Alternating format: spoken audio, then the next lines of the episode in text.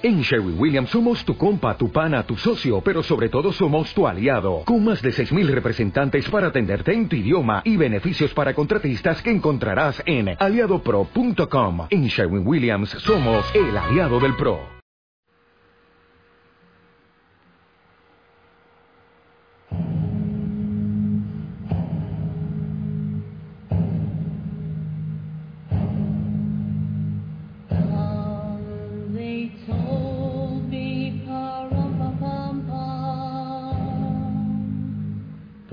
Mi muy amada familia Osana, muy buen día, que el Señor te bendiga, espero que estés bien.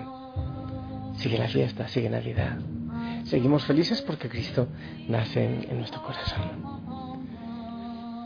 Qué maravilla que muchos, los que empezaron un trabajo de acompañamiento en el cristificarme, de compañeros de camino, de oración permanente, sigan fieles, fieles, para crecer en el amor del Señor, en esa cercanía. Lo que hicimos en el cristificarme no podemos dejarlo allí, debe continuar. Le pido al Señor que te bendiga, que te acompañe, que te llene de mucha alegría en este amanecer, en este día.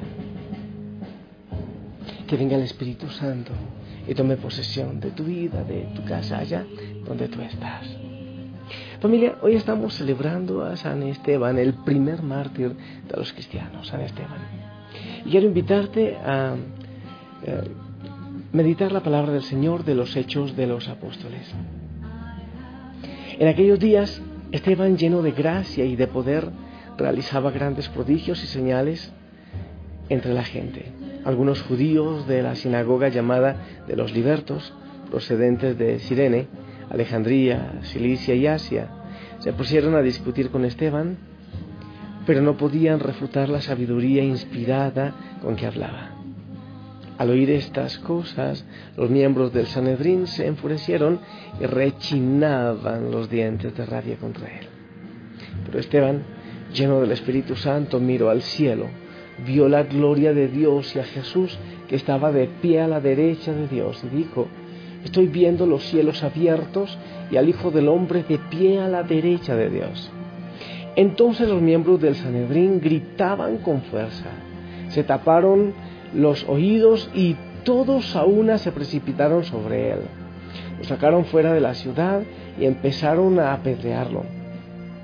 Los falsos testigos depositaron sus mantos a los pies de un joven llamado Saulo. Mientras lo apedreaban, Esteban repetía esta oración, Señor Jesús, recibe mi espíritu. Después se puso de rodillas y dijo con fuerte voz, Señor, no les tomes en cuenta este pecado. Diciendo esto, se durmió en el Señor. Palabra de Dios. Familia, sabes que a mí me parece impactante este hombre, un hombre grande. Imagínate tú en el momento de la muerte, perdona a sus enemigos y le pide al Señor que no tome en cuenta ese pecado. La grandeza de Esteban tiene que ver precisamente con el parecido que tiene con Jesús, con nuestro Salvador en la cruz, cuando en, en la misma cruz perdona a los soldados que lo estaban crucificando, que lo estaban torturando. Lo hace igual, igual, a Él lo hace. Y entonces yo he meditado, Señor, pero ¿cómo se logra eso? ¿Cómo puede ser? Si en el mundo hay tanta sed de venganza, tanta sed de venganza. Ojo por ojo y diente por diente, decía el Antiguo Testamento. El Señor habla de perdonar 70 veces 7, perdonar siempre. Entonces, ¿cómo se logra eso en un mundo donde se busca tanto la venganza?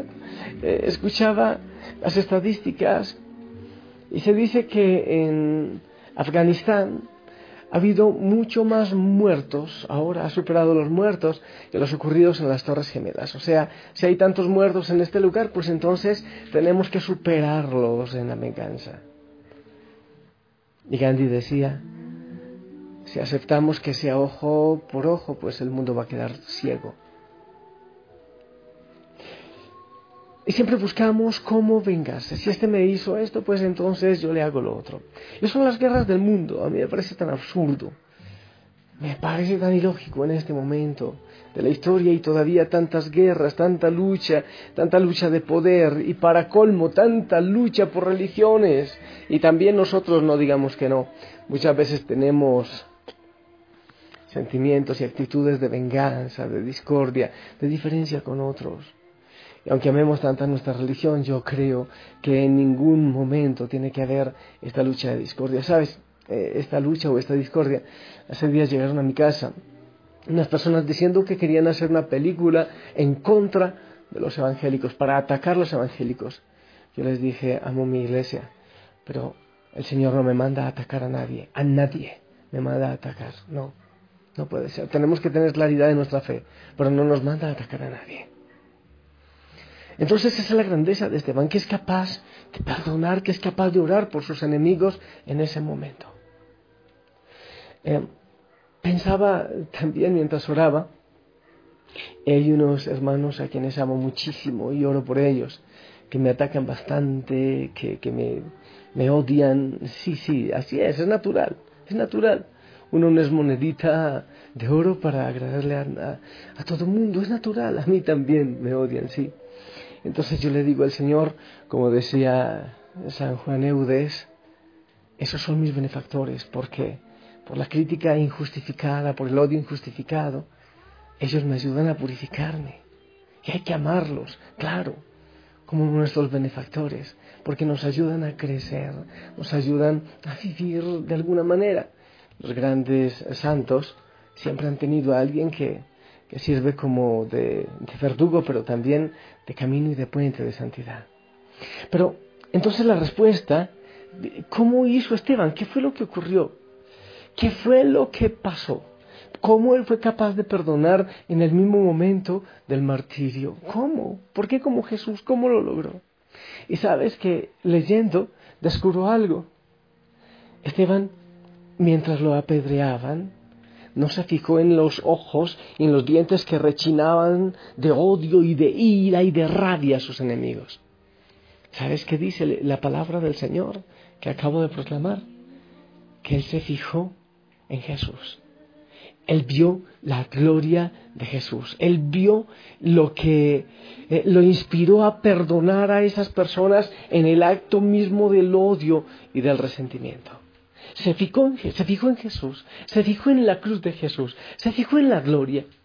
Entonces cuando a ti de alguna manera te dañan o intentan dañarte, ¿en quién te fijas? En los ojos que rechina esa persona que te está dañando. O te fijas en la cruz de Cristo, te fijas en Cristo que fue capaz de perdonar en la cruz misma a sus agresores. Cuando alguien intenta dañarte, tú estás esperando de una vez cómo tomar venganza, cómo ojo por ojo y diente por diente, ¿cómo puedes actuar de esa manera?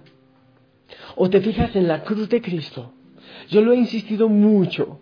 Para mí, se hace más fácil perdonar cuando contemplo la cruz de Cristo. Cuando yo sé que sin merecérmelo, Él en la cruz me perdonó, porque me amó. Entonces, así como Esteban, debemos fijarnos en el Señor que fue capaz de perdonar, en el Señor que murió para perdonarme a mí. Entonces yo entiendo que así logramos perdonar y así logró perdonar Esteban. Él vio el cielo, él vio a Jesús y por eso le pidió que no tuviera en cuenta esta agresión. Cuando le das mucha vuelta en tu mente a aquello que te hicieron, a ser muy difícil perdonar. Y piensas y piensas y es que la va a pagar y tarde que temprano. No, fíjate más en el Señor. Este mundo necesita paz, no venganza, no odio, no resentimiento.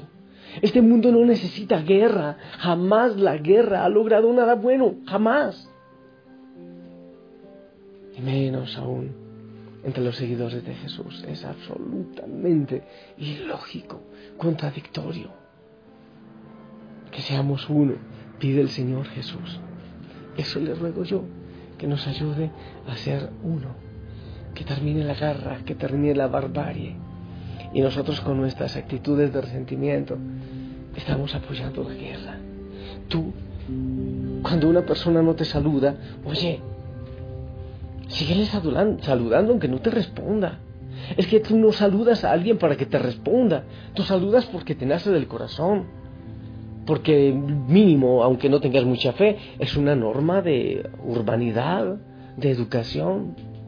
Es que no me quiere, es que me volea el pelo, es que me saca la lengua. Oye, yo me asombro cómo nos pegamos en tantas tonterías, en tantas bobadas, cuando en el mundo hay tanta lucha uno ayuda con esa indiferencia, con esas tonteras, a crecer la guerra, la lucha y el desamor en el mundo. Tú y yo estamos llamados al amor, al perdón. Cuando alguien te haga daño, piensa qué tendrá esa persona en su corazón, porque actúa de esa manera.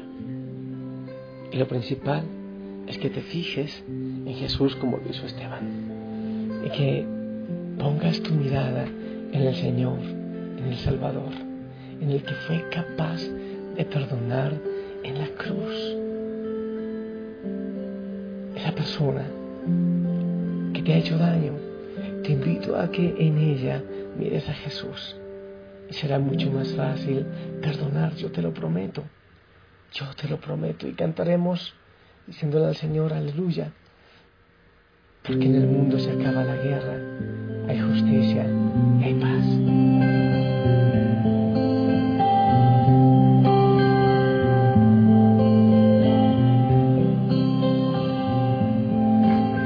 Un soldado a casa hoy regresó y un niño enfermo se curó. Hoy no hay trabajo en el bosque de la lluvia.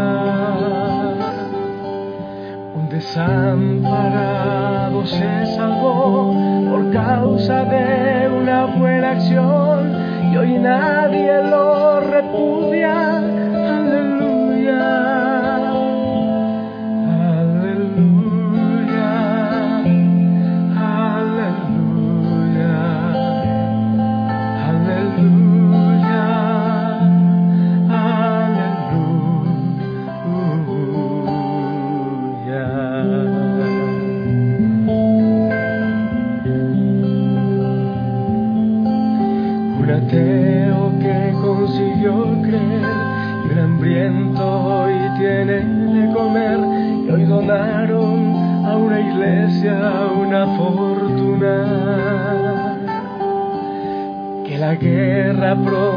se acabará,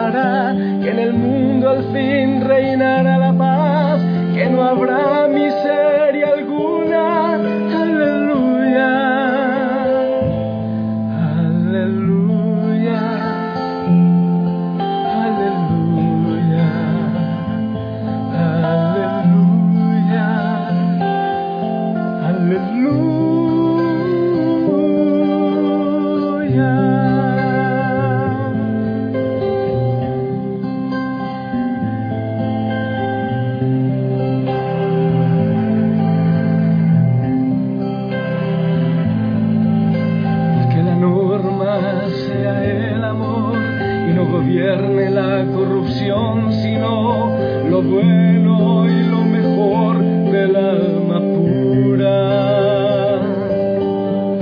Porque Dios nos proteja de un mal final, porque un día podamos escarmentar con que acaben con tanta furia. Aleluya.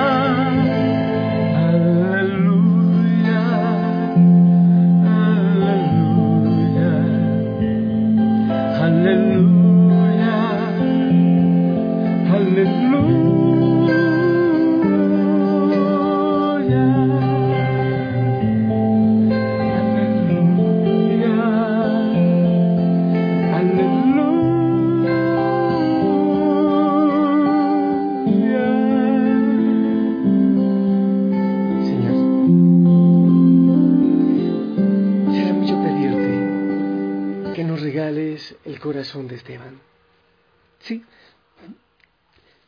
Jesús, mirando al Señor. Eso no es mucho pedirte, ¿verdad? Que podamos saludar a aquellos que nos han querido hacer daño. Que podamos mirarte a ti, aunque estén rechinando los dientes. aunque estén tomando venganza, aunque nos estén difamando injustamente y sin ninguna razón, aunque sean nuestros benefactores, porque en ellos tu Señor aprovechas para purificarnos, para que crezcamos. Gracias Señor, gracias por eso. Gracias por este mensaje y porque hoy sonreiremos aún a aquellos que no nos simpatizan, aquellos que nos han querido dañar. Yo te alabo y yo te glorifico en este amanecer, Señor, porque tú nos enseñaste eso, amar al agresor, a, a amar aún al pecador, para detestar el pecado. Ayúdanos, Señor, a vivirlo y a hacer la diferencia en el mundo, a seguirte. Y perdónanos, Señor, por tantas veces que rechazamos a los que no son como nosotros. Tantas veces que incluso se ha dicho, disque, guerras santas, horrible, horroroso. Ayúdanos a amar y a no buscar la diferencia, a no buscar la división, a encontrarnos en tu amor. Te pido, Señor, que derrames bendición sobre cada hijo, sobre cada hija, especialmente a aquellos a quienes se les hace difícil perdonar y están dando vueltas y vueltas y rumiando el daño y el mal que les han hecho. Ayuda, Señor, a que te vean a ti, aún en aquellos que les hace daño. En el nombre del Padre, del Hijo y del Espíritu Santo. Amén. Familia, bendíceme también porque yo necesito fuerzas. ¿eh? Una vez sí, perdí el sueño por aquellos hermanos que, que me detestan, pero lo recuperé y seguí orando por ellos. Y también ora por todos los hijos de la familia que necesitan la capacidad del perdón.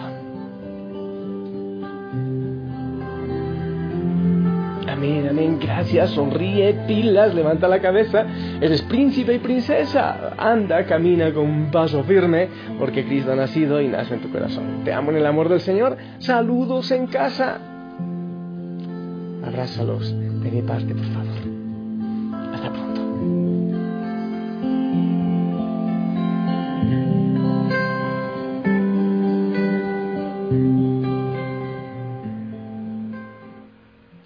Dale más potencia a tu primavera con The Home Depot. Obtén una potencia similar a la de la gasolina para podar, recortar y soplar con el sistema OnePlus de 18 voltios de Ryobi desde solo 89 dólares. Potencia para podar un tercio de un acre con una carga. Potencia para recortar el césped que dura hasta dos horas. Y fuerza de soplado de 110 millas por hora. Todo con una batería intercambiable. Llévate el sistema inalámbrico OnePlus de 18 voltios de Ryobi.